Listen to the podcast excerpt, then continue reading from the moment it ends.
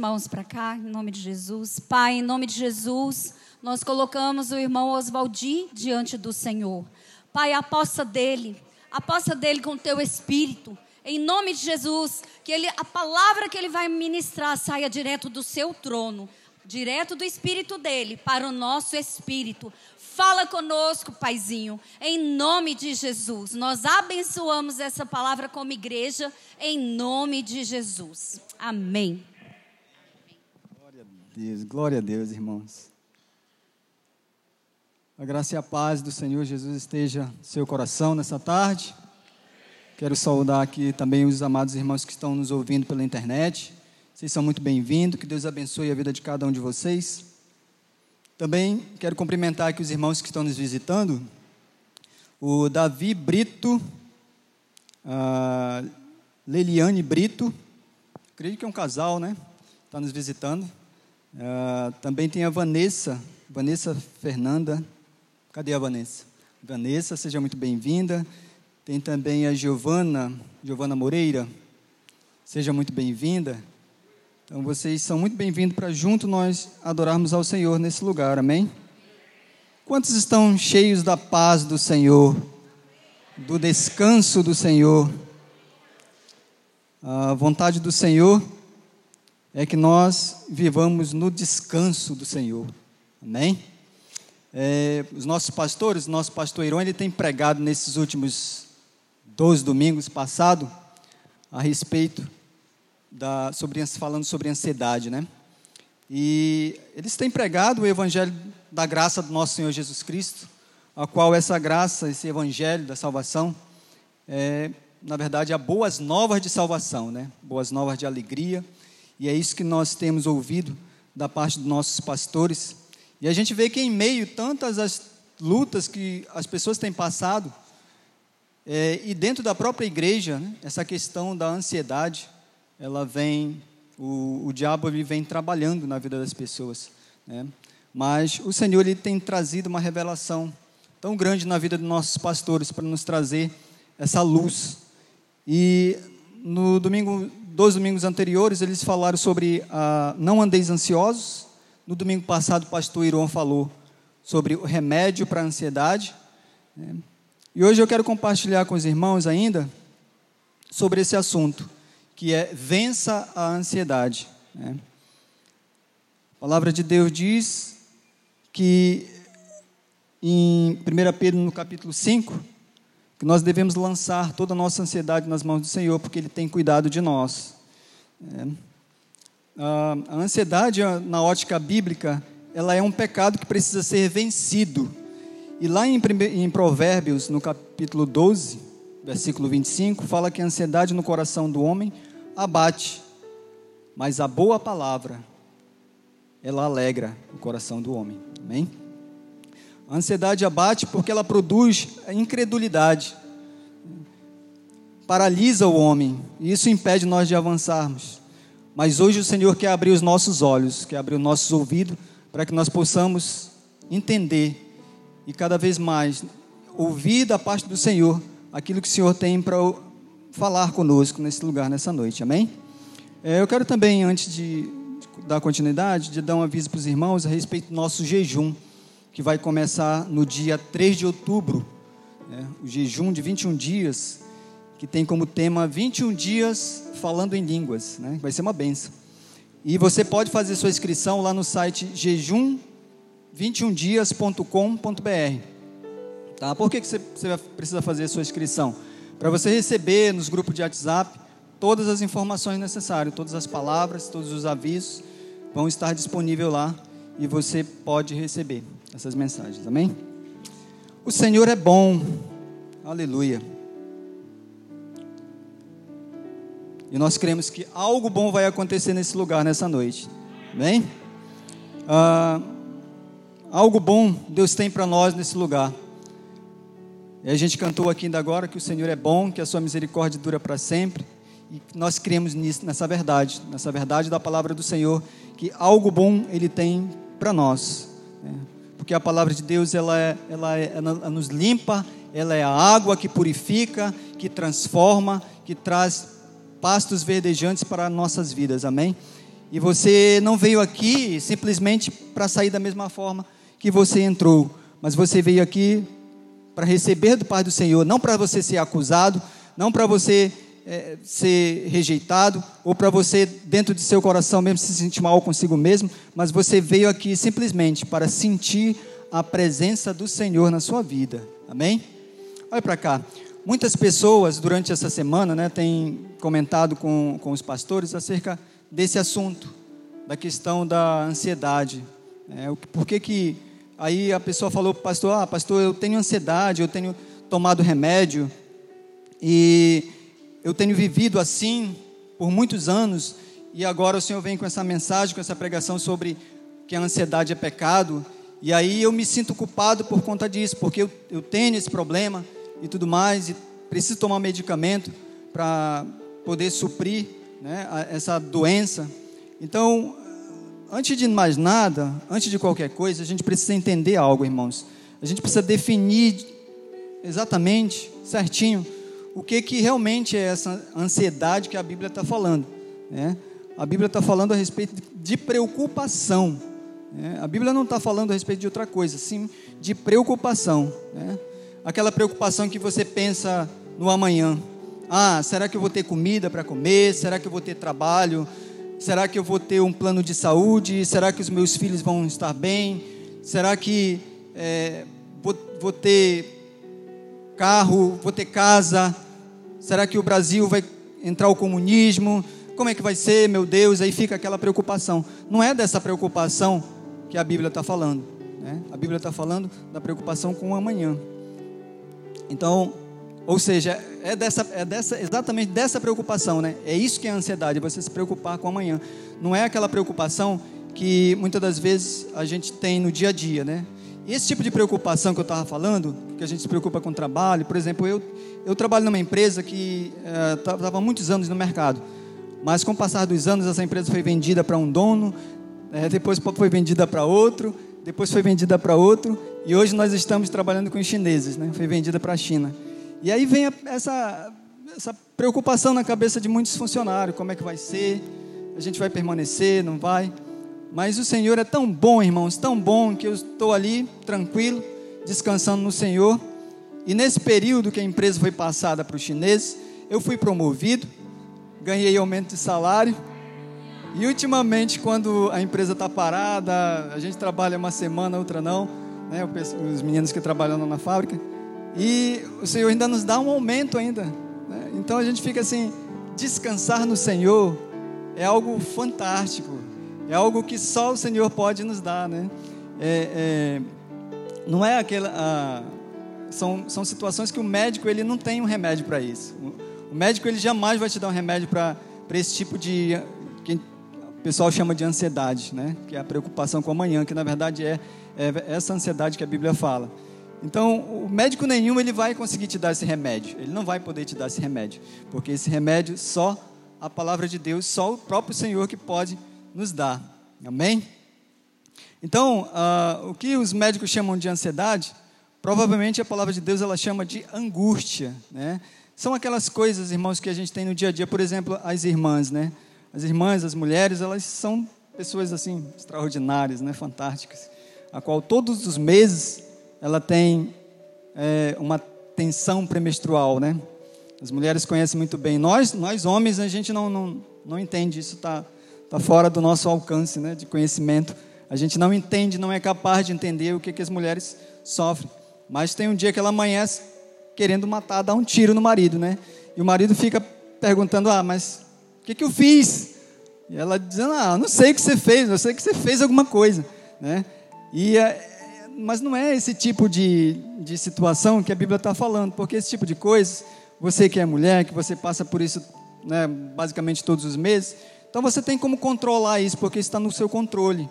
Então você pode tomar uma maracujina, tomar um comprimido, um remédio que possa te acalmar, um calmante, e você consegue então superar, né? Você consegue resolver esse tipo de problema. Mas o que a Bíblia fala sobre a questão da ansiedade é algo mais profundo. Né? Então a gente precisa entender esse tipo de coisa que nós temos no nosso dia a dia. Eu, por exemplo, posso dar um testemunho pessoal de que eu, eu tive Covid em maio do ano passado. E depois da Covid, eu tive um, algo muito estranho, uma, uma espécie de medo, uma espécie de pavor, né? que os médicos chamam isso de, de ansiedade. E eu tive que fazer um tratamento médico. É, o pastor Irão, na época, me convidou para ministrar a palavra, que ele ia fazer esse mesmo processo de viagem, né? E ele me convidou, e eu, na época, eu estava ali com ele, trabalhando com ele, e eu disse, pastor, não dá, eu não consigo. Eu não consigo atender uma reunião na, minha, na fábrica onde eu trabalho. Quer dizer, eu consigo porque tem que ir, mas eu fico nervoso, há algo dentro de mim que não. Está tudo certo, assim, não, não tem nada demais, mas eu, o meu corpo está, não, está angustiado, eu não, não consigo. Então, se eu for encarar a igreja aqui como eu estou hoje, né? Vou ter um troço aqui, vou desmaiar. Então não dá, pastor. E aí o pastor disse: tudo bem, vamos orar. No tempo certo o Senhor vai fazer. E eu tive que procurar um médico, tive que fazer tratamento no coração. Realmente eu estava com problema de arritmia. Né? Então são coisas que nós precisamos entender, definir certinho, para que a gente não, não misture as coisas. O que a Bíblia está falando sobre ansiedade e o que é algo que você pode tratar no dia a dia. Você pode procurar um médico, pode procurar um psicólogo e fazer um tratamento. Né? O Senhor deu aí os recursos para que a gente possa tratar. O que a gente não pode é se acostumar com a doença. Né?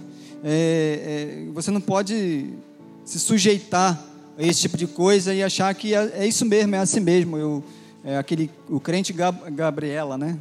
É, eu nasci assim, a minha avó já era assim, o meu avô, a minha mãe, o meu pai era assim também, como no meu caso, né? Meu pai morreu com um problema cardíaco. E eu não posso aceitar isso para a minha vida, falar, ah, meu pai era assim, meus irmãos são assim, e eu também vou ser assim. Não, não posso aceitar esse tipo de coisa. Então, esse tipo de, de situação, esse tipo de ansiedade, é, você não pode aceitar para a sua vida. Você não pode se conformar e achar que, ah, isso é, é normal, todo mundo passa por isso. Né? Você jamais pode aceitar esse tipo de coisa, que é assim mesmo, né? Por quê? Porque nós nos acostumamos com, esse, com essa ideia né, de, de, doença. É, mas quando o mundo está aí jogando essas coisas na nossa mente, né, e aí a gente fala que gente, o que a gente precisa dizer é o seguinte: não, eu não vou aceitar isso na minha vida. Eu não vou aceitar isso na minha vida. Se meu pai foi assim, se a minha mãe foi assim, mas o Senhor, a partir de agora, está quebrando isso e eu não vou aceitar isso na minha vida. Quantos querem fazer isso? Né? Quantos querem quebrar isso nessa noite? Então nós vamos falar aqui algo a respeito do que nós podemos fazer, algumas situações, algumas coisas práticas que nós podemos fazer, né? de que maneiras práticas nós podemos vencer essas ansiedades que a gente tem passado no dia a dia. Então, a primeira delas é não dar espaço para o inimigo. A gente não pode dar espaço para o inimigo.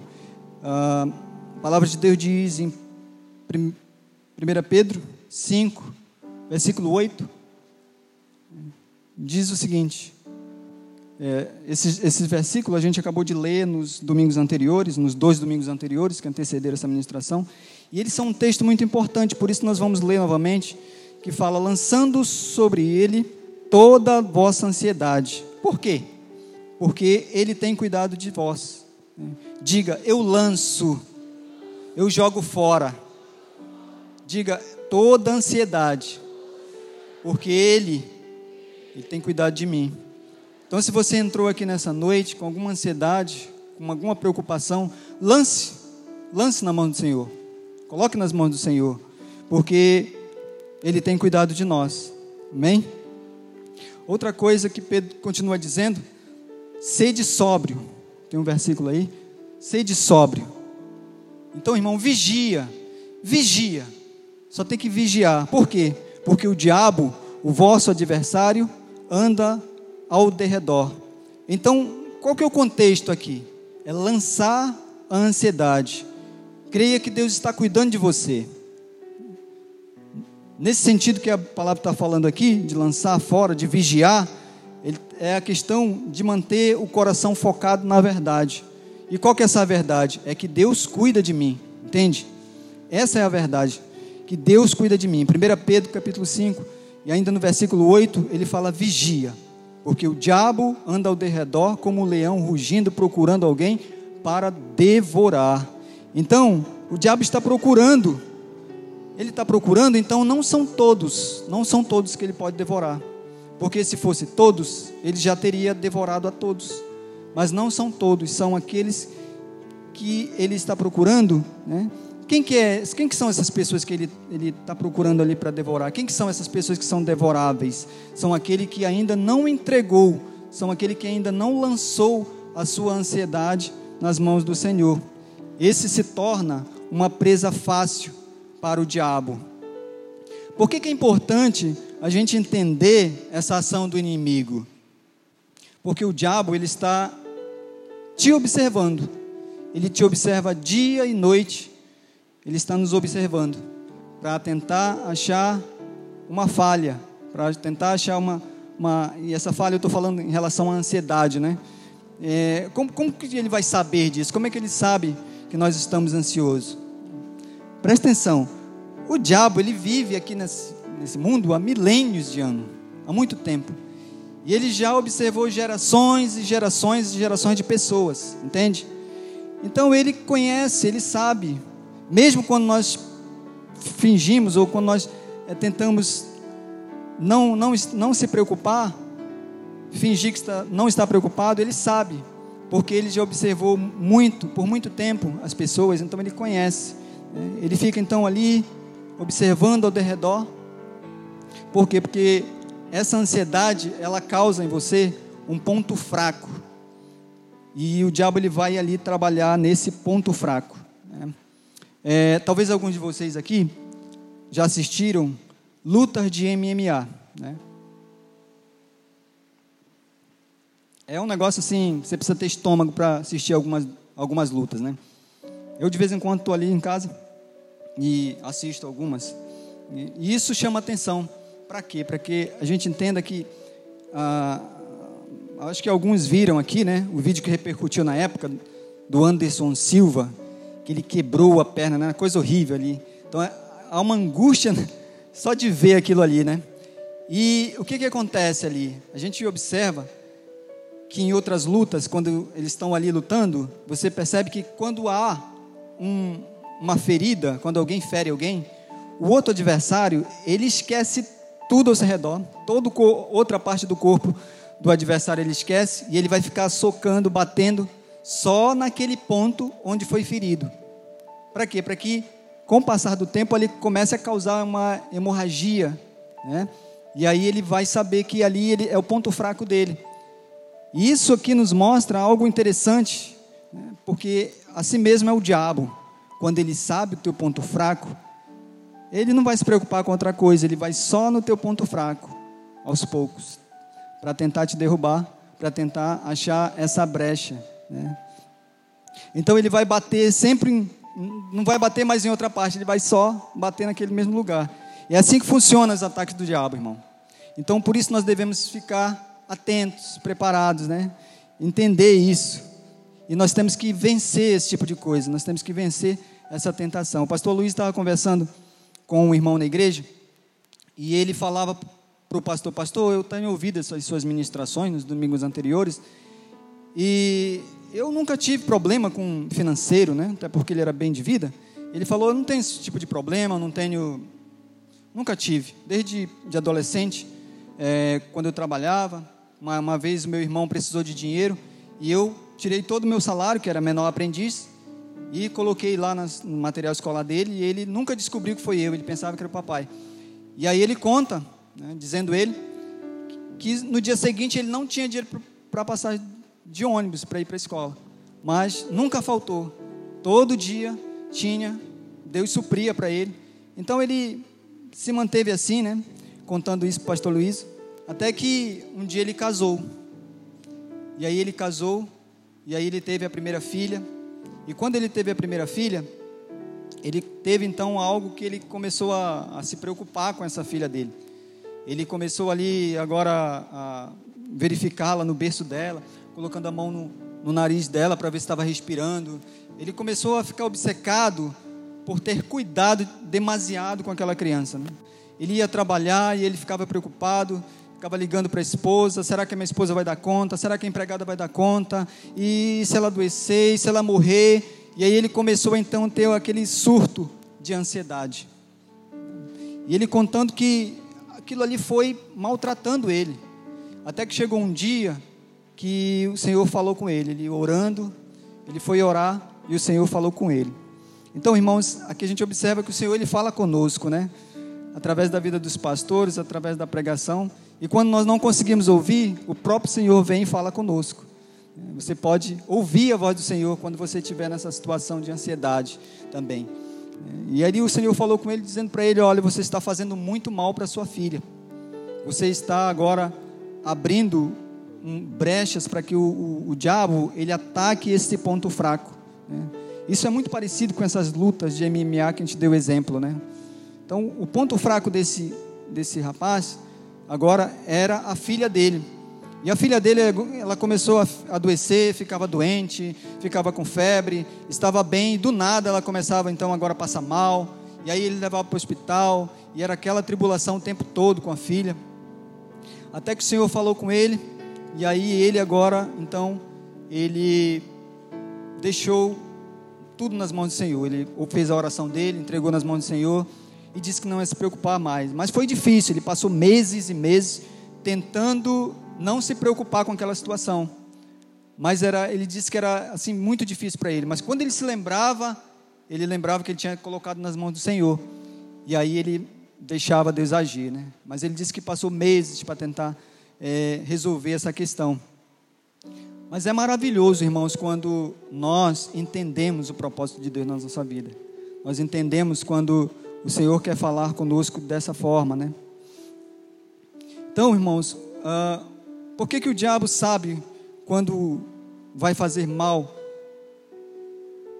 Assim, para nós, né? Como, como, é que o diabo ele, ele coloca na nossa mente aquilo? Porque a gente fica preocupado tanto com as coisas. Ah, será que eu vou trabalhar, vou ter emprego? Será que eu vou a minha empresa, né? Quem é empresário, será que ela vai estar tá bem sucedida amanhã? Isso são brechas, são formas que o diabo coloca sofismas na nossa mente para se preocupar com isso.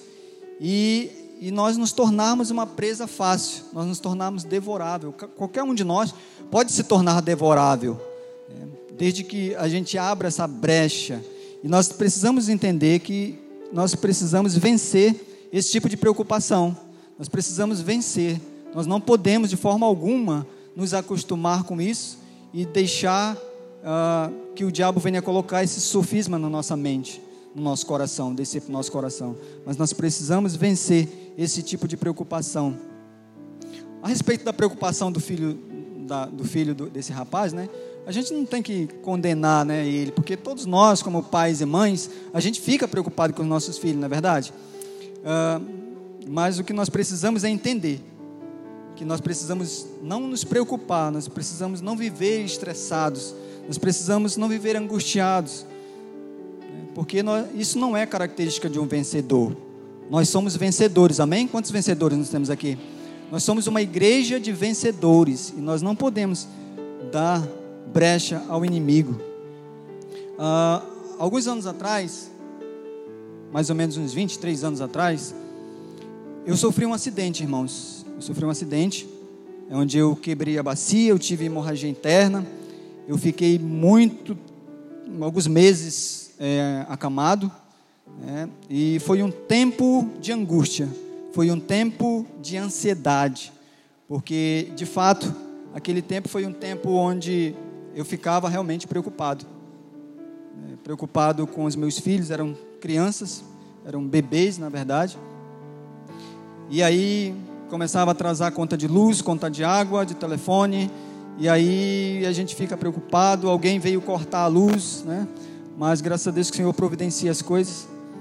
E aquele tempo eu fiquei acamado durante 11 meses, e depois eu comecei a andar de cadeira de roda, e depois eu estou aqui, né?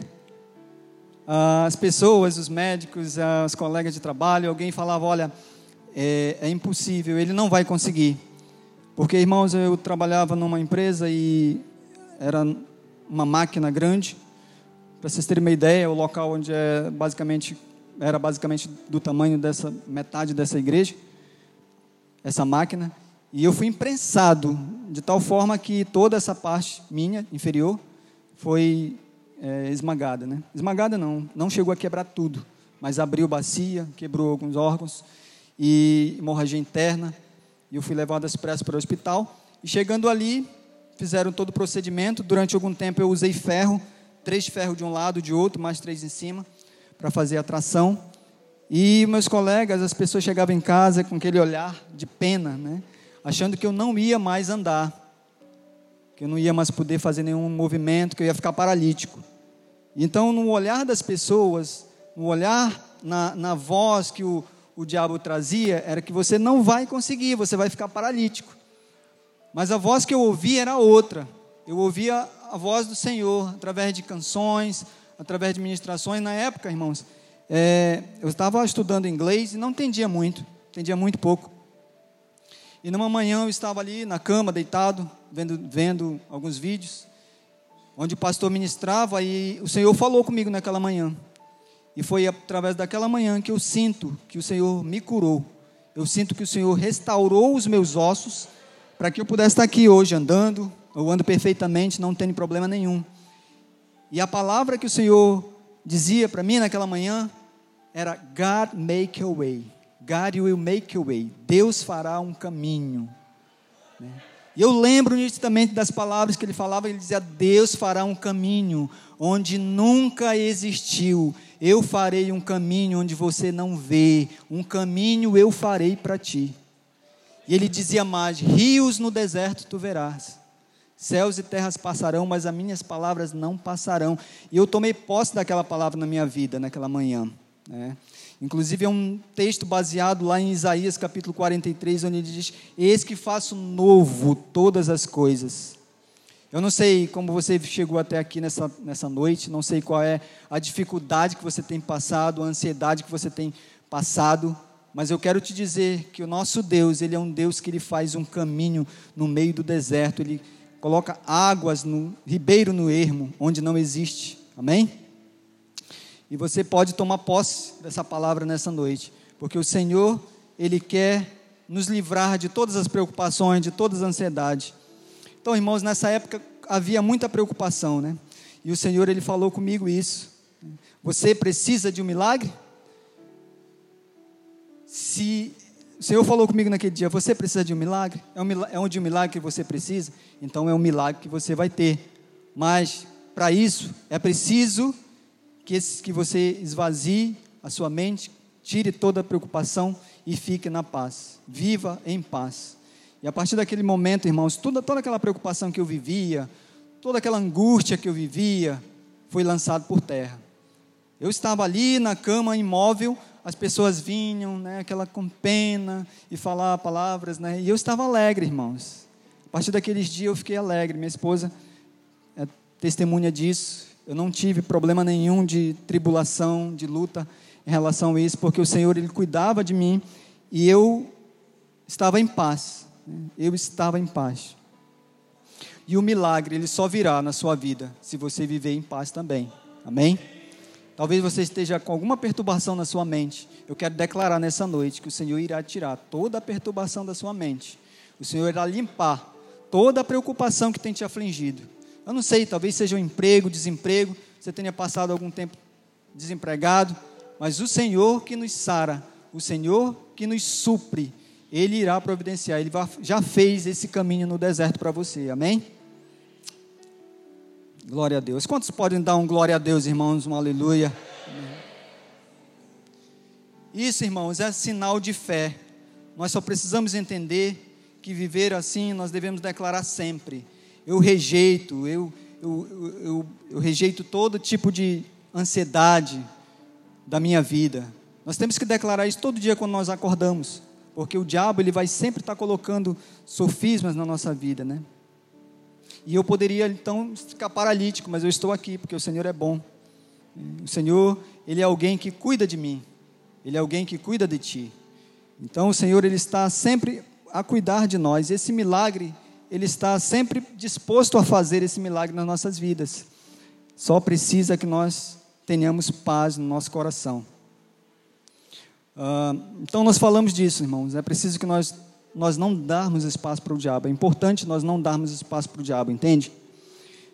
Outra coisa que nós precisamos entender, né?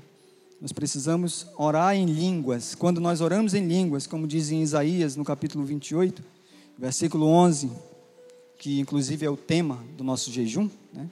fala assim: Pelo que por lábios gaguejantes e por línguas estranhas falarás o Senhor a este povo, ao qual ele disse: Este é o descanso, dai descanso ao descanso, este é o refrigério. Este é o descanso, este é o refrigério. De que, que o profeta está falando aqui, irmãos?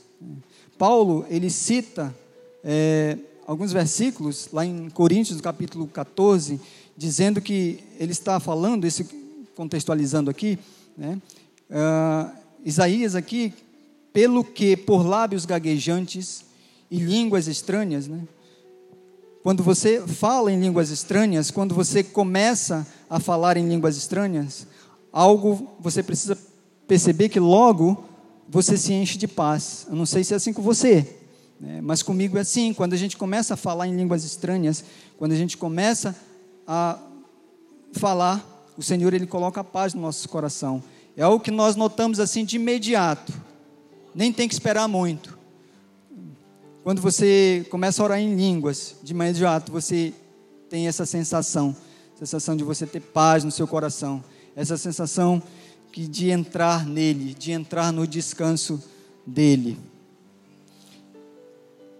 O Espírito Santo não é uma promessa para os bonzinhos. O Espírito Santo não é uma promessa para os crentes. O Espírito Santo é uma promessa para aqueles que foram justificados. Todos aqueles que foi lavado pelo sangue, você pode receber o óleo. Você pode receber o Espírito Santo. Talvez tenha algumas pessoas aqui que ainda não falam em línguas, mas você está habilitado para falar em línguas. Se você é um cidadão dos céus, os céus você está aqui habilitado para entrar nos céus, né? Há uma pergunta que muitas pessoas faziam sempre, né? Quantos estão aqui? Eu posso até fazer essa pergunta para você. Quantos estão aqui que se morresse agora, se morresse hoje, estariam no céu com o Senhor? Quantos aqui? Amém?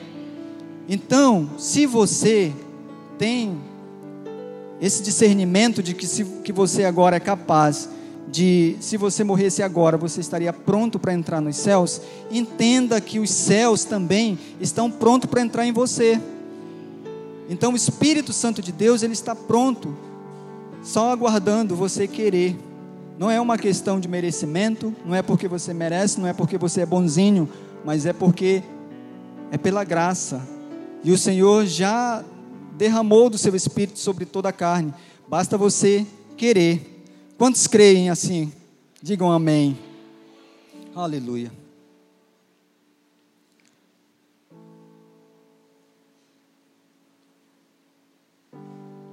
Este é o descanso, este é o refrigério.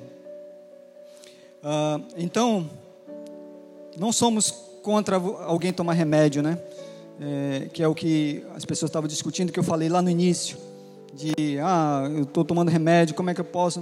Não, a questão, irmãos, não é você tomar remédio, não é? Nós não estamos aqui para dizer, para reprovar você, para dizer que você não pode tomar remédio, não é isso. Fique em paz, fique tranquilo, fique na paz do Senhor. O que nós estamos dizendo aqui é que você não pode ignorar aquilo que a palavra de Deus diz. A palavra de Deus não pode ser ignorada por esses fatores. Faça essas coisas, mas sem omitir a palavra de Deus. Essa promessa do Senhor está lá em Filipenses no capítulo 4, onde nós vamos falar mais uma vez, né, que é porque é muito importante essa palavra, irmãos. Paulo, ele diz que não devemos andar ansiosos por coisa nenhuma. Não fique ansioso por nada. Filipenses capítulo 4, versículo 6. Não andeis ansiosos por coisa alguma, em tudo, porém, sejam conhecidos diante de Deus as vossas petições, pela oração e pela súplica, com ações de graça. E a paz de Deus, que excede todo entendimento, guardará o vosso coração e a vossa mente em Cristo Jesus. pela oração e pela súplica. É muito interessante, porque lá em Efésios, capítulo 6, ele fala de tomar a espada do Espírito, orando no Espírito. Efésios capítulo 6 fala: com toda oração e súplica, orando em todo tempo no Espírito, isto vigiando com toda perseverança e súplica em todos os santos. Então, é muito importante porque no grego, a palavra usada aqui em Efésios, né, orar no Espírito, é a mesma palavra usada em oração e súplica, aqui em Efésios capítulo 6, versículo 18. E ela está falando em orar em línguas. Então, ela está falando em orar em línguas, por isso que é importante nós falarmos em línguas. Então, é óbvio né, que aqui em Filipenses também, é a mesma, como é a mesma palavra, está, está falando que nós devemos orar em línguas. Paulo é, diz ainda, né, continuando, não andeis ansiosos por nada, mas se porventura alguém andar ansioso, ansioso, ora, como diz a canção do Radicais Kids, é simples, ajoelha e ora, né? Há uma canção do Radicais Kids que diz isso. Então, é importante, se, quando nós, a ansiedade vier querer bater no nosso coração, quando a ansiedade quiser vir entrar no nosso coração, a chave é orar em línguas, nos ajoelhar e orar. Sabe, porque existem coisas que nós não entendemos. Existem coisas que é do espírito, é, ou nós não sabemos como lidar, né? situações que nós não sabemos como lidar. E a melhor forma de nós lidarmos é orando. E a própria palavra de Deus diz que nós não sabemos nem orar. Por isso que o Espírito de Deus ele intercede por nós, com gemidos inexprimíveis. Né? Então é importante orarmos no Espírito. Grande parte das pessoas procuram psicólogos né, para se tratar porque existe uma técnica, né, de respiração. Inclusive eu estava usando essa técnica né, de respiração para você se manter calmo, para você se manter tranquilo na psicologia e tal. E aí você também pode fazer uma massagem de relaxamento, ouvir uma música de relaxamento para você relaxar. Isso tudo é, é muito bom, mas isso é exterior, isso é externo. O que a palavra de Deus está dizendo é que Ele nos dá uma paz interior é algo de dentro para fora. Né? O que os psicólogos, a psicologia nos ajuda muito é na parte exterior. Você pode fazer uma viagem, você pode relaxar numa praia, né? vai ser muito bom. Tudo isso é muito bom, você relaxa sua mente. Mas os problemas não vão acabar, isso não vai resolver o seu problema. Não é a maneira de Deus. Porque tudo isso, como eu falei, é externo. E Deus quer resolver as coisas internas. Quando nós fazemos conhecidos diante de Deus através da oração e da súplica. Versículo 7 fala que a paz de Deus, que excede todo entendimento, ela vai guardar o quê? O nosso coração, a nossa alma e a nossa mente. Então, orar em línguas é a chave. Nós temos que orar em línguas, nós precisamos orar em línguas. Outra coisa, irmãos, importante que nós precisamos ver também, né? um exemplo muito claro né, de, disso, é uma sensação profunda de descanso, que a gente tem essa sensação profunda de descanso. Tem um exemplo de Pedro, é, a Bíblia conta isso lá em, em Atos, no capítulo 12, né, conta a história de Pedro, que assim é fascinante. Tem alguns textos na Bíblia que eu acho muito fascinante. É, e esse de Pedro é interessante. Essa é a história que a Bíblia conta, né, de Pedro, onde Herodes começou a perseguir a igreja. E ele resolveu então ali matar alguns dos discípulos de Jesus. E ele prendeu Tiago, matou Tiago. E o povo gostou desse, negócio, né? E aí ele prende agora Pedro para marcar um dia onde ele vai executar Pedro. E a Bíblia conta que ele ia é, executar o Pedro em praça pública. E aí vamos ler aqui é, Atos capítulo 12, versículo 1. Por aquele tempo, mandou o rei Herodes prender algumas, alguns da igreja para os matar, fazendo passar ao fio da espada Tiago, irmão de João.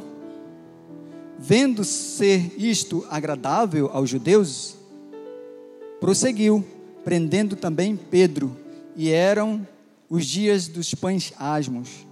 Tendo feito prender, tendo feito prender, lançou-o no cárcere, entregando-o a quatro escoltas de quatro soldados cada um para guardar. Quantos soldados, irmãos, tinha ao todo? Quatro, mas quatro vezes quatro, dezesseis soldados estavam ali. Né? Quatro soldados de quatro escoltas. Então tinham 16 soldados para guardar Pedro, né? Tadinho de Pedro. Estava ali indefeso, coitado Pedro. 16 soldados estavam ali guardando Pedro. Continuando. Tensionando apresentá-lo ao povo depois da Páscoa. Ele, ele pretendia né, apresentar ao povo depois da Páscoa. Versículo 5: Pedro, pois, estava guardando no cárcere, guardado no cárcere, mas havia, olha, olha como é importante, irmãos, o poder da oração. Havia oração é, incessante a Deus por parte da igreja, né, a favor dele. Quando a igreja ora, não tem inferno que resista. Quando a igreja ora, há cadeias se quebrando, há grilhões se quebrando. Versículo 6: Quando Herodes estava para prendê-lo, naquela mesma noite, Pedro dormia entre dois soldados, acorrentado com duas cadeias, e sentinelas à porta guardavam o cárcere. Então Pedro estava mais do que guardado, né? Ah, então no dia, no dia em que Pedro ia morrer, ele estava ali de boa, né? A Bíblia diz que no outro dia ele ia morrer. E ele estava ali agora dormindo, de boa, sem, tranquilo, né?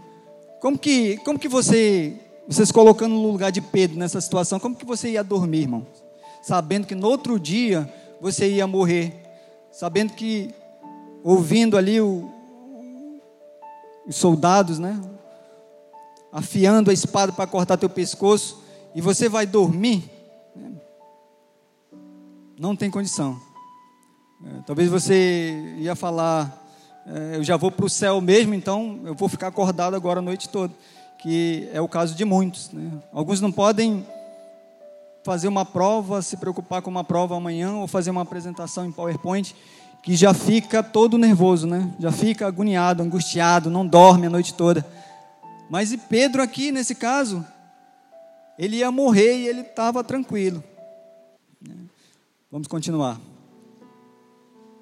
O versículo 7. Eis, porém, que sobreveio um anjo do Senhor, e uma luz iluminou a prisão. E trancando ele, e tocando, né? Tocando ele do lado de Pedro. Pedro estava deitado lá, e o anjo veio e tocou né, em Pedro o despertou, dizendo: Levanta-te depressa.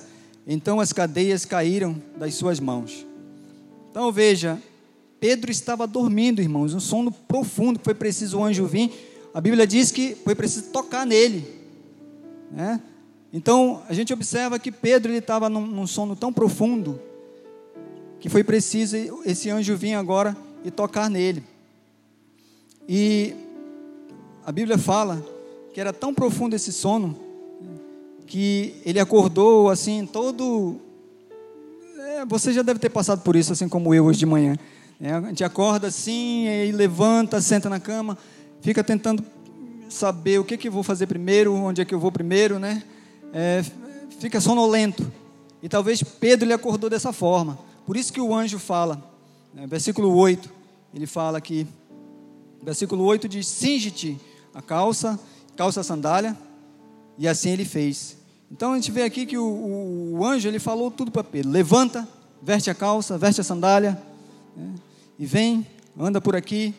Então a gente vê aqui que Pedro ele estava só obedecendo o que o anjo estava fazendo. Então isso significa que ele não não estava é, entendendo exatamente o que ele estava fazendo, né? Ah, eu creio que isso já aconteceu com, com alguns de vocês aqui. Né? Essa experiência profunda do sono profundo de acordar. Então, irmãos, essa foi uma experiência de Pedro. Lá no versículo 9 também fala, né? E saindo, o seguia e não sabendo que era real. Então, quer dizer, a Bíblia é clara aqui em dizer que ele não estava entendendo exatamente o que está acontecendo, o que, que, que vai acontecer. Imagina, Pedro ia morrer no dia seguinte, né? talvez o, a, o anjo tenha falado para ele: Pedro, qual é a tua? Pedro, te acorda, é, o que está acontecendo contigo? Tu vai morrer, cara, e tu está aí de boa, dormindo. Por quê? Porque Pedro entendeu que a palavra de Deus diz: esse é o descanso, esse é o refrigério. Então Pedro ele estava, a Bíblia está sendo clara conosco aqui em dizer que Pedro ele estava no descanso do Senhor. Amém? E quando nós estamos no descanso do Senhor, irmãos, nós podemos descansar. Não só com esse sono, eu estou dando esse exemplo de sono, né, no nosso corpo físico, mas na nossa alma, na nossa mente, nosso ser, nosso espírito está em paz com o Senhor. Vamos avançando aqui.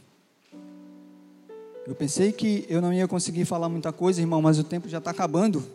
É incrível isso. Outro exemplo que eu queria também comentar com os irmãos né, é o exemplo lá de, de Jesus, quando Jesus estava no barco. Né? Jesus estava ali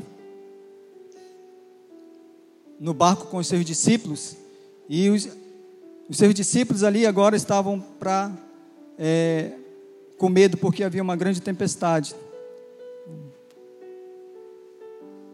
É esse mesmo. E a Bíblia diz em Marcos, capítulo 4, versículo 37: Ora, levantou-se grande tempestade de vento e ondas que se arremessavam contra o barco, de modo que o mesmo já estava enchendo-se de água. E Jesus estava na polpa, dormindo sobre um travesseiro. Outro exemplo claro, né?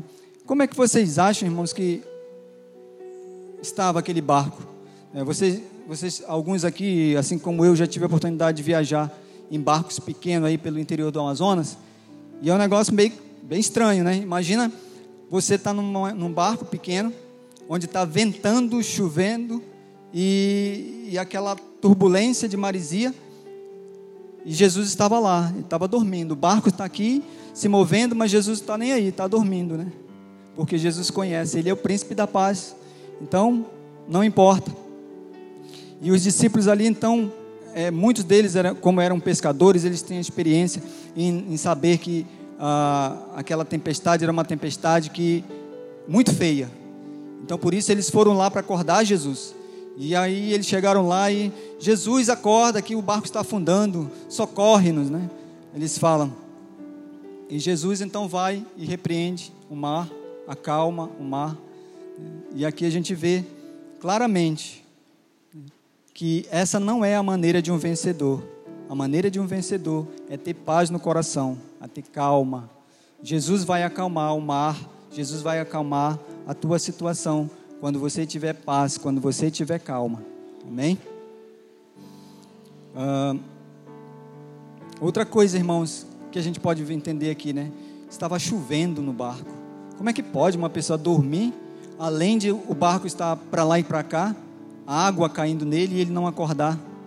Então isso nos mostra que realmente o Senhor, ele é o príncipe da paz, ele é o dono de tudo, ele é o rei dos reis, ele é o Deus que traz a paz para o nosso coração. O príncipe da paz, ele é o seu rei. Então entenda isso, que ele é o seu rei, ele é o meu rei, ele é o nosso rei, o nosso Deus. É, se você talvez tenha pedido para ter essa paz no seu coração, mas, ah, irmão, mas eu já tenho pedido, mas eu não consigo, eu me preocupo, eu não consigo relaxar, eu não consigo deixar isso. Mas peça para o Senhor, peça para o Senhor que Ele está aqui para te dar essa paz no seu coração. Outra coisa também que a Bíblia fala, deixa eu correr aqui um pouco, para a gente finalizar. É, guarda o coração. A terceira coisa que nós temos que entender, guardar o nosso coração. Então, a primeira coisa que nós temos que fazer é vigiar. A segunda coisa que nós temos que fazer é orar em línguas. E a terceira é guardar o nosso coração. Né? A gente vê no livro de Provérbios, no capítulo 4, no versículo 20, que diz: Filho meu, atenda para as minhas palavras, atenta para as minhas palavras, aos meus ensinamentos, inclina os seus ouvidos. Não os deixe apartar de si os teus olhos. Guarda-nos, guarda-os no íntimo do teu coração, porque são vida, diga comigo, vida, para quem se acha saúde, né, vida, para quem os acha saúde para o seu corpo. E aí, na última parte do versículo, é interessante que ele diz assim: sobre tudo o que tu deves guardar, guarda o teu coração, porque dele procede as fontes para a vida, para a vida. É. Então veja que primeiro Salomão aqui exalta, é, exorta, né? Dizendo que nós devemos guardar nosso coração para ter vida, para ter saúde. E na segunda parte ele fala que nós devemos guardar o nosso coração, porque dele que procede todas as fontes de vida. Amém? Então nós devemos guardar o nosso coração. Mas o texto final, né, que nós lemos aqui, ele fala sobre isso, guardar o nosso coração. A vontade de Deus é que você guarde o seu coração. Agora, como que você vai guardar o seu coração? É interessante que a Bíblia fala, você guarda, não fala para você guardar dinheiro, né? Muito pelo contrário, ela fala para você não guardar, porque isso aí atraça, rouba, destrói. Mas ele fala para guardar o seu coração. Não é para você guardar a sua casa, porque em vão vigia o sentinela se o Senhor não guardar. Né? Mas não é para guardar os seus bens. Não, a Bíblia fala para você guardar o coração. Entende? Isso significa que se o seu coração ele estiver tumultuado, uh, o Senhor não vai poder operar. Então é importante que você esteja tranquilo para poder o Senhor operar no seu coração. Uh, sabe, aquela água calma, tranquila, quando alguém joga uma pedra, o que, que acontece lá? Há turbulências, né? ondas naquelas águas, e aí fica tumultuado. E é assim mesmo no nosso coração. Quando vier uma pedrinha de problema, de situação que cair dentro do seu coração, que quiser tumultuar, entenda que você precisa manter a sua paz. Você precisa estar em paz para que o Senhor opere, para que o Senhor mostre para você o seu poder. Então, de tudo que você deve guardar, guarda o teu coração. Amém? Um exemplo assim fantástico também que eu acho muito legal em 2 Reis, capítulo 4. Quero contar essa história para você. 2 Reis, capítulo 4, versículo 23 em diante. É, o profeta Elias ele sempre passava na casa de um casal. A Bíblia fala, não fala o nome deles. E esse casal é, era uma mulher e ela se chamava, a Bíblia chama de sunamita, né? Mulher sunamita. Por que, que era, ela era de, de tsunami, né? Então, eles passavam sempre por ali e essa mulher, ela falou com o esposo dela, que era um, mais velho que ela, e falou: Olha, vamos fazer para esse pro profeta uma, uma, um quarto, uma cama, botar aí uma, uma escrivaninha, né? um frigobar, né? quem sabe no dia de hoje. Vamos preparar tudo para ele. Vamos deixar aí. Para que quando ele vier passar por aqui, ele fique à vontade para orar. E aí ela, eles prepararam aquela sala, aquele quarto para o pro profeta. E Elias, Eliseu, aliás, falou com o moço dele, né? O Geazi e disse: Geazi, o que, que nós podemos fazer por essa mulher? Ela é tão boa para conosco, toda vez que nós passamos por aqui, ela nos dá comida, né? ela atende no, na, nossa, na casa dela. E o que, que nós podemos fazer por ela? E aí Geazi, usado pelo Espírito Santo, disse: Olha, eles não têm filho, eles moram sozinhos. E aí o profeta falou para a mulher: né?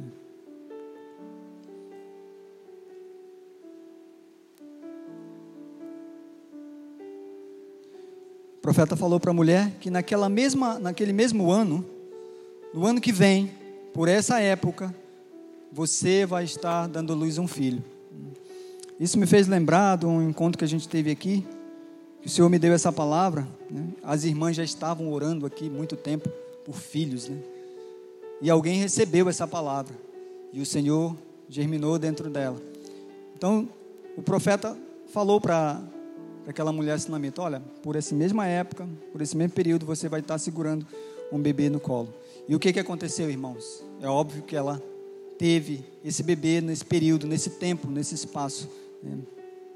E às vezes nós queremos plantar, semear na vida de um homem de Deus e ou qualquer outra outra espécie de semente e a gente quer colher a mesma coisa, mas Deus ele trabalha de forma diferente, né? A mulher semeou na vida de Eliseu um quarto e ela recebeu um filho. É interessante isso, né? Agora, o que é interessante, que a Bíblia fala que o menino ele cresceu e quando ele já estava assim na idade de sete anos, eles estavam no campo trabalhando com seu pai e de repente ele teve uma dor de cabeça. E essa dor de cabeça, ele gritava muito. Então o pai dele chamou o servo, levou para casa. E aí chegando ali, ele sentou-se no colo da mãe dele. E isso era de manhã. Quando foi assim por volta de meio-dia, a Bíblia diz que o garoto morreu, a criança morreu.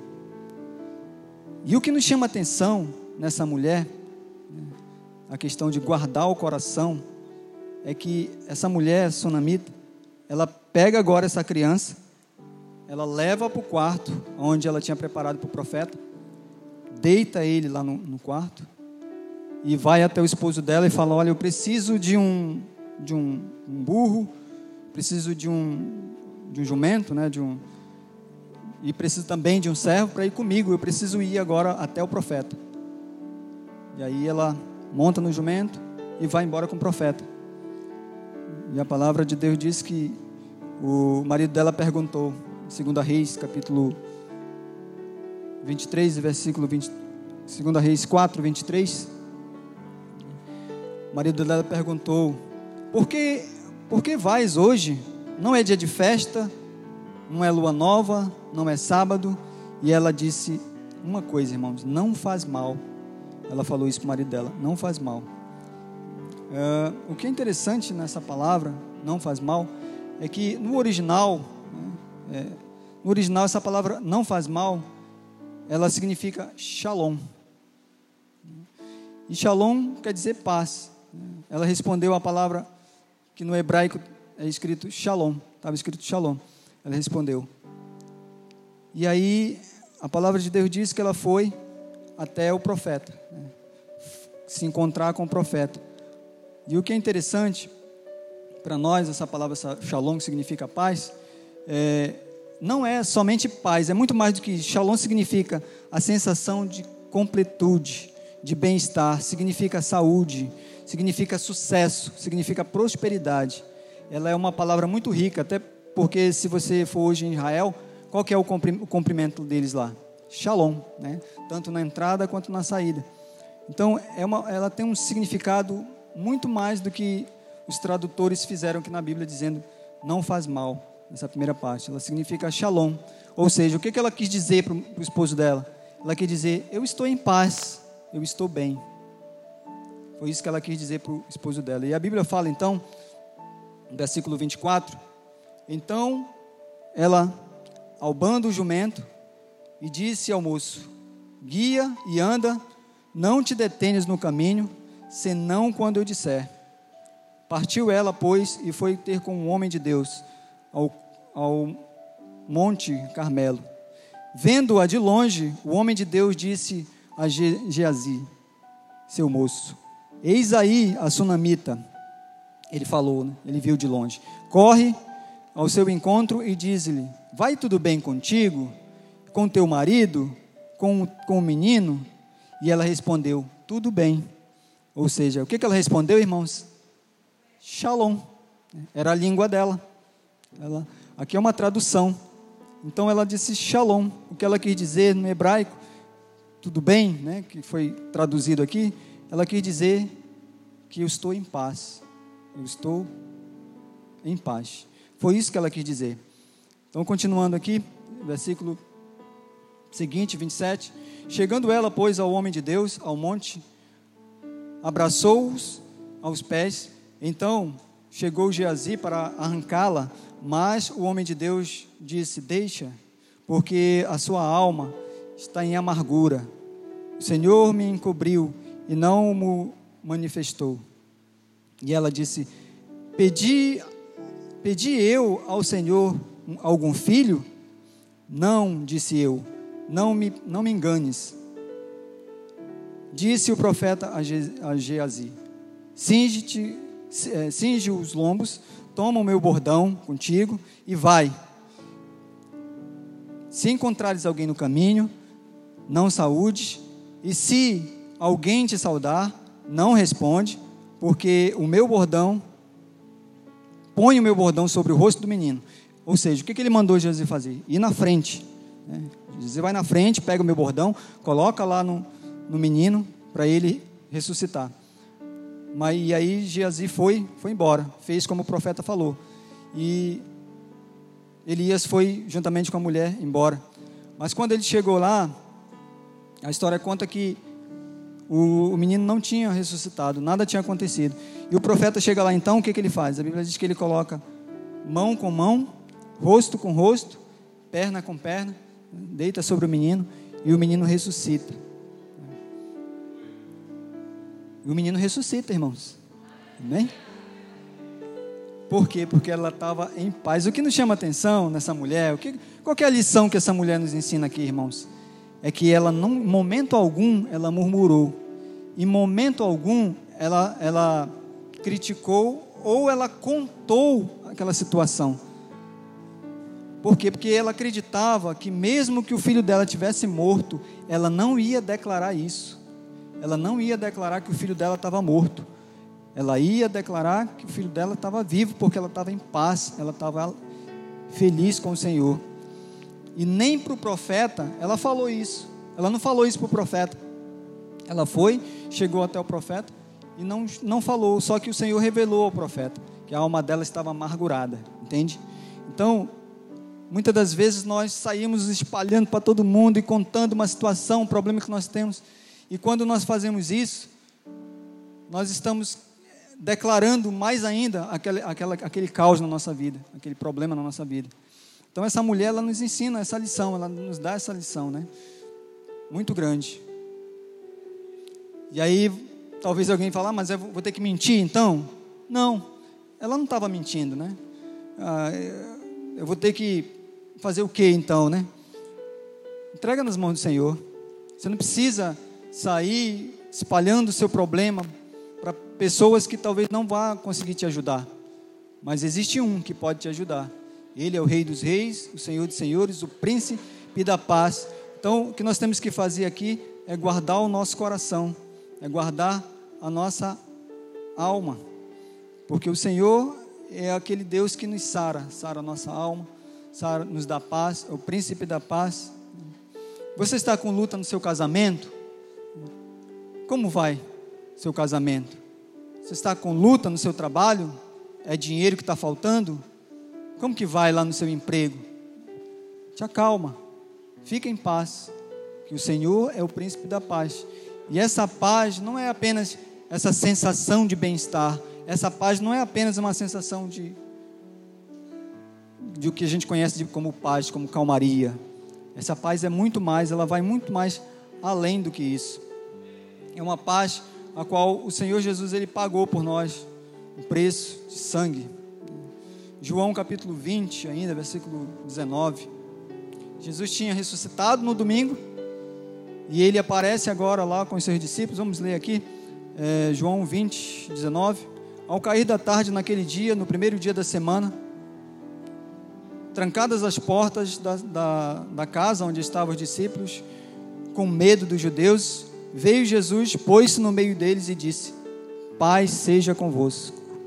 O que, que Jesus disse para eles, irmãos? Só que a, a Bíblia foi escrita né, no, no grego, e aqui a gente observa que eles estavam onde, esses discípulos? Lá em Jerusalém. E lá eles falam que língua? O hebraico o aramaico, né? Então, se a gente for olhar aqui, entender o que, que Jesus disse para ele quando a, a, tradução diz Pai seja convosco. Jesus falou para eles o que? Shalom. Na é verdade? Jesus falou para eles Shalom. Essa paz que excede todo o nosso entendimento.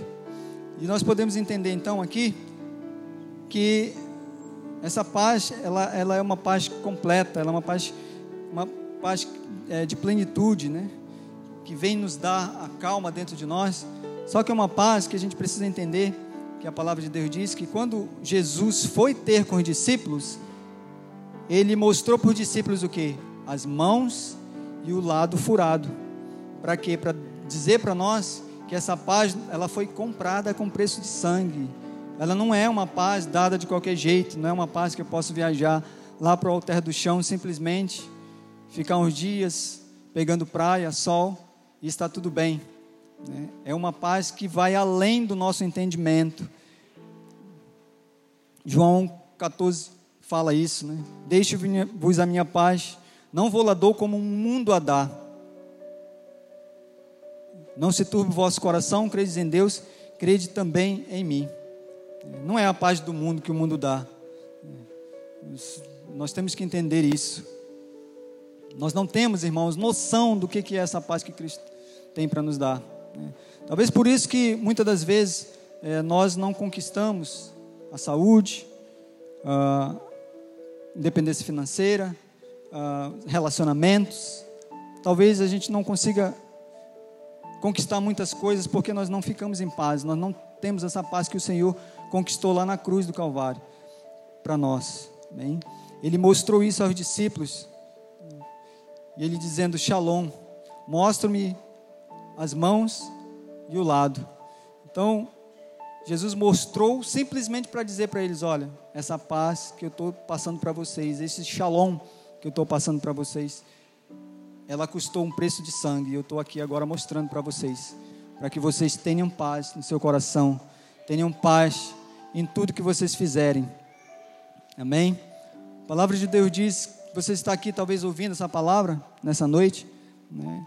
e é uma palavra que o Senhor tem colocado no nosso coração, mas é importante a gente ouvir a palavra de Deus. Uh, tem um versículo que tem em Lucas, capítulo 38, no versículo Lucas 10, 38, né, onde a gente começa a entender que ouvir é a melhor coisa que nós podemos fazer. Ouvir o que, irmãos? Ouvir a palavra, ouvir do Senhor. Nossos pastores têm pregado esses domingos, né? Uh, eu não chego nem aos pés do nosso pastor Iron, né? Mas sou, sou discípulo dele. Uma hora a gente chega lá, né, Hermínio? E o Senhor está nos transformando, está nos moldando, nos, nos ensinando. E nós temos aprendido isso com nossos pastores. E nós precisamos ouvir a palavra, ouvir a palavra. É ela que vai nos transformar, é ela que vai nos dar essa paz. E ouvir, nós temos um, esse versículo de Lucas, fala que indo eles a caminho, Jesus entrou num povoado e certa mulher chamada Maria hospedou na sua casa.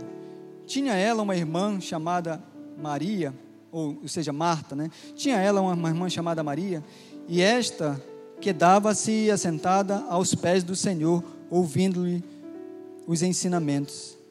Maria estava fazendo o que, irmãos? Ela estava ali ouvindo os ensinamentos de Jesus. Né? E o texto fala que Marta gritava de um lado para o outro. Marta fazia o que, irmãos? Ela estava agitada. Ela estava agitada. Ela estava ali estressada, né? A Marta estava ocupada com muitos serviços. Então aproximou Jesus e disse: Ela se aproximou para Jesus e disse: Senhor, não te importas que minha irmã tenha de deixar, tenha, de, de, tinha deixado que eu fique ah, fazendo serviço sozinha? Então, irmãos, aqui a gente vê é, quantas vezes a gente se preocupa com o próprio serviço na igreja. Né? A gente quer fazer os próprios serviços que uh, braçal, né, que a gente fala assim, dentro da igreja, mas que o que é mais importante do que uma pintura, do que um mutirão, isso, todas essas coisas são importantes, são secundárias, mas são importantes. Mas o que Jesus está querendo dizer aqui é que ouvir a palavra de Deus é algo muito importante. Né?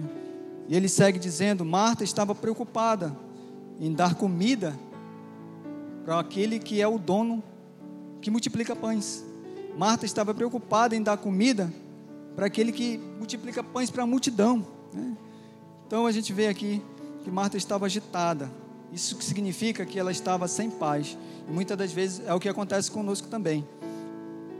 Ah, e ela então se aproximou de Jesus e disse: Senhor, não te importas que a minha irmã venha aqui na cozinha me ajudar, né? Então o Senhor responde para ela e diz para ela: Marta, Marta, ainda inquieta e te preocupa com tão pouco. Né? O que, que era tudo aquilo na, na frente do que Jesus estava ensinando, né? São revelações que nós não temos da grandiosidade da palavra do Senhor. E nós nos preocupamos com tantas coisas, menos em ouvir, menos em entender aquilo que o Senhor tem para nós. Então o Senhor estava ali falando isso para Marta, é, ele não estava condenando, ele estava simplesmente dando um diagnóstico do que ela estava, do que estava acontecendo com ela. Ela estava preocupada, ela estava muito preocupada. Mas preocupação de nada adianta, não vai resolver nada. Né? E aí no versículo seguinte, fala: entretanto, pouco é necessário. Foi o que Jesus falou para ela: olha, pouco é necessário. Quanto que é necessário, irmãos? Muito? Não, né? É pouco. A palavra de Deus diz que pouco é necessário. Tem que aprender muito? Não. Tem que saber muito? Não, porque a sabedoria quem dá é Deus. Tem que experimentar muito? O Senhor disse que é tão pouco é necessário. É pouco.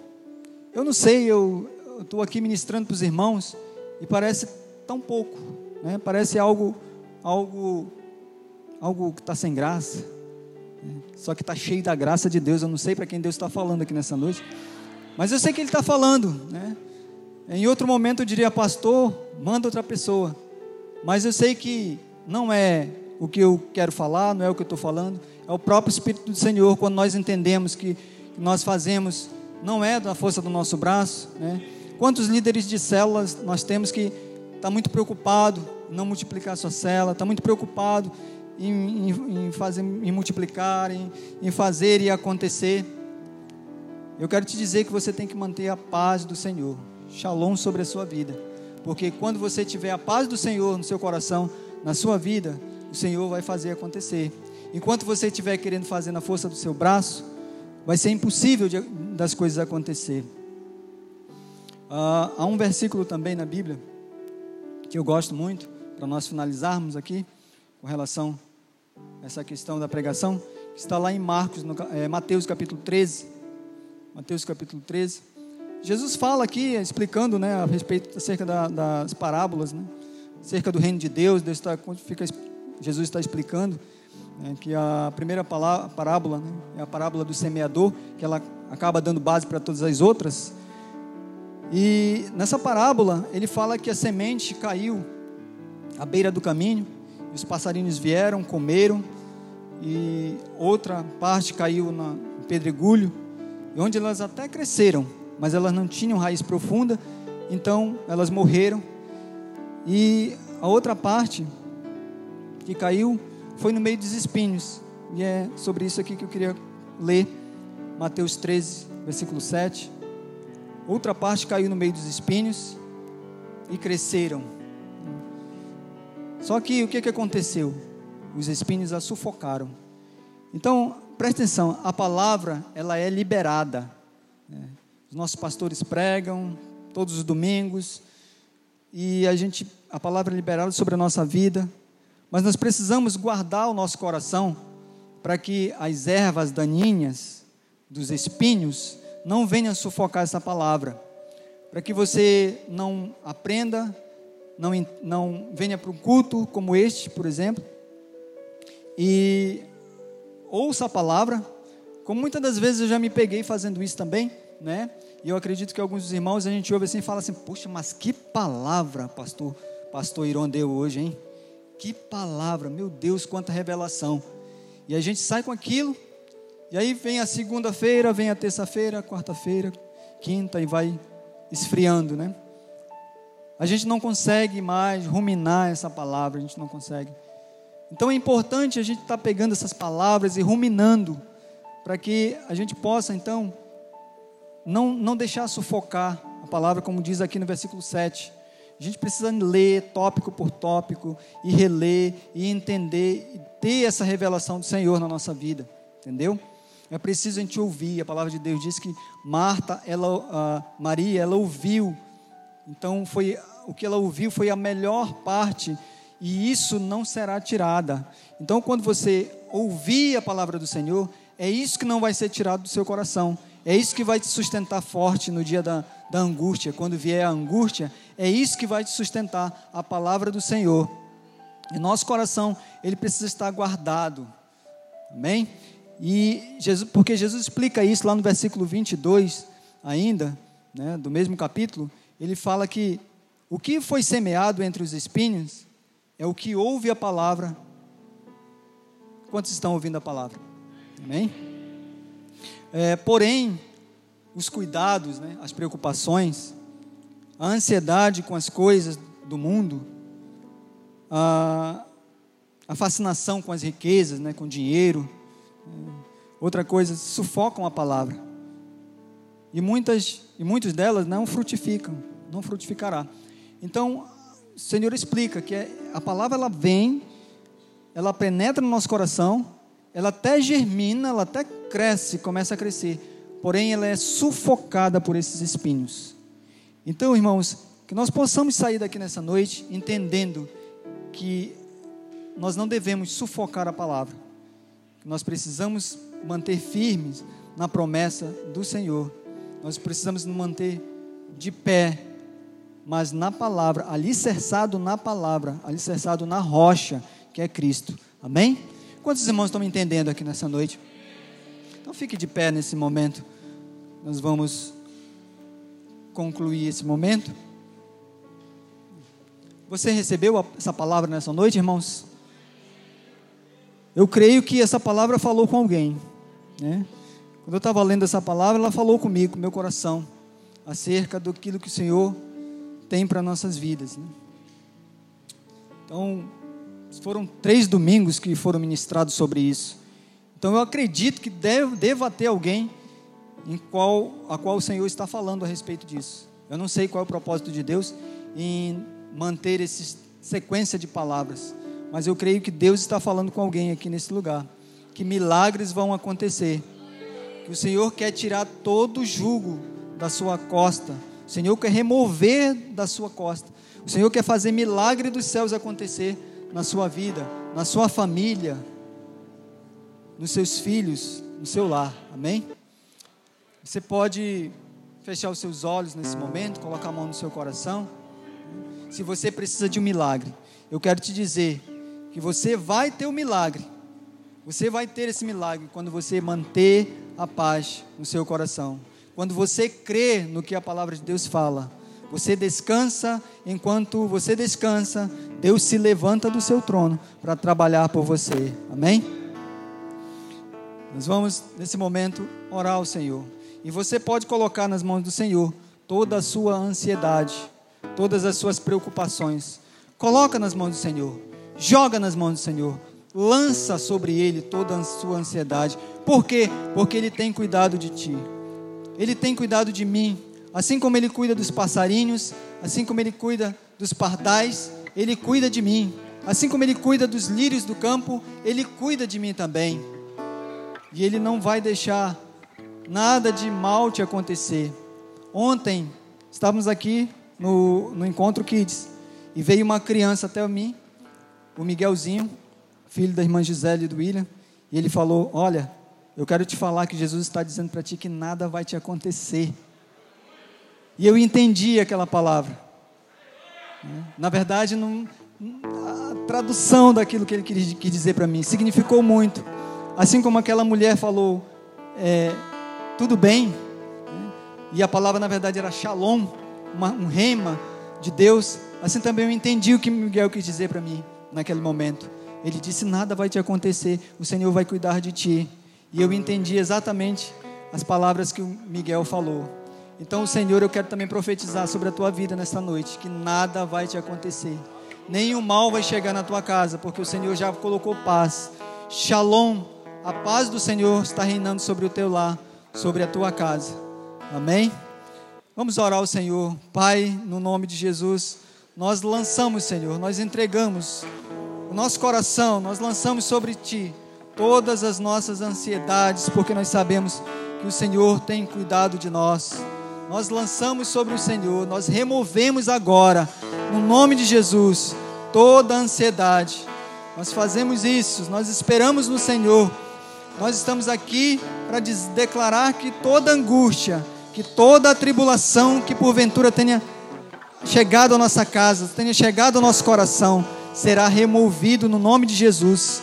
Nós não sabemos qual o propósito que o Senhor está fazendo nesses dias na vida da tua igreja, na vida daqueles que ouvem esta mensagem, na vida daqueles que ouvem esta ministra, estas ministrações, mas nós cremos que a palavra ela é água que limpa, que revela, que traz gozo, que traz salvação, é a palavra que cura, é a palavra que traz ânimo, é um que nós não entendemos essa, essa paz sobrenatural, mas nós queremos colocar isso nas mãos do Senhor, porque nós confiamos no Senhor e nós queremos declarar que toda ansiedade, toda preocupação, toda angústia, todo pânico, nós repreendemos agora no nome de Jesus. E nós confiamos no Senhor e nós chamamos a existência o descanso, nós chamamos a existência o alívio dos céus, nós chamamos a existência a serenidade do Senhor, dos céus sobre a nossa vida. Nós confiamos em Ti e por isso nós declaramos: confiarei em Ti, Senhor. Minha esperança está em Ti.